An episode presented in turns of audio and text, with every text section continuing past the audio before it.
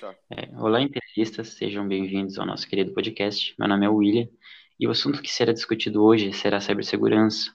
Para isso, trouxemos um especialista na área, que é o Gabriel Albanaz. Por favor, se presente aí pra gente. Olá, meu nome é Gabriel Albanaz, eu sou especialista nessa área há mais ou menos sete anos.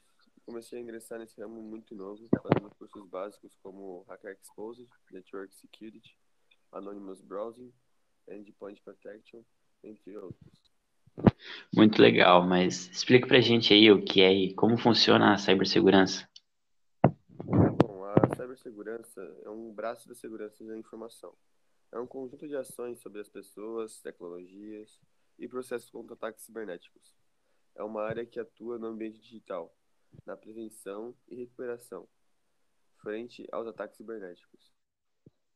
As forças da cibersegurança são as ferramentas, como o antivírus, como o firewall, né? o IDS, IPS e Web Filter. Legal, muito interessante. E em média, quantas ameaças por mês as grandes organizações sofrem?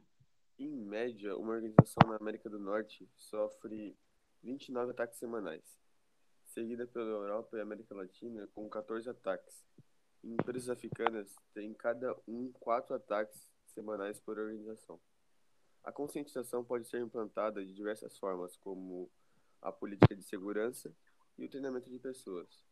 O objetivo é que as pessoas pensem antes de clicar. E é realmente um número bastante preocupante. E quais os principais tipos de ataque? Bom, é um mundo gigantesco de ameaças. Porém, mais os mais conhecidos são os, o Trojan, ScienceBot, Scareware, EventBot e o Wolf Hat. E, assim, quem cria esses vírus?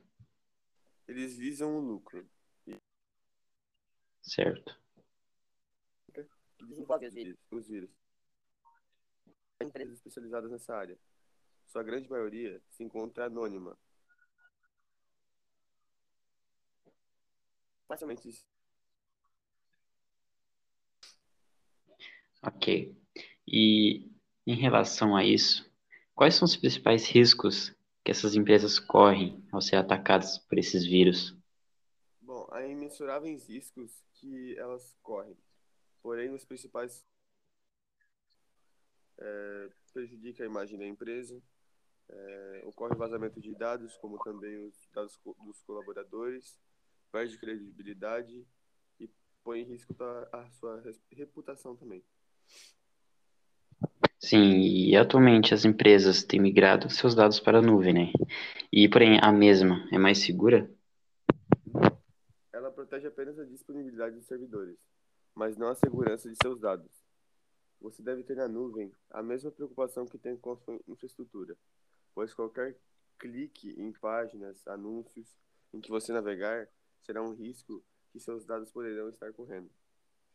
Muito, muito legal aí tudo que você falou pra gente. E agradecendo já aos espectadores por ter chegado até aqui. Então é isso, imperialistas. Esse foi o tema de hoje. Espero que tenha agregado conhecimento a vocês. E se puderem seguir a gente nas redes sociais, eu vou deixar depois aqui o link.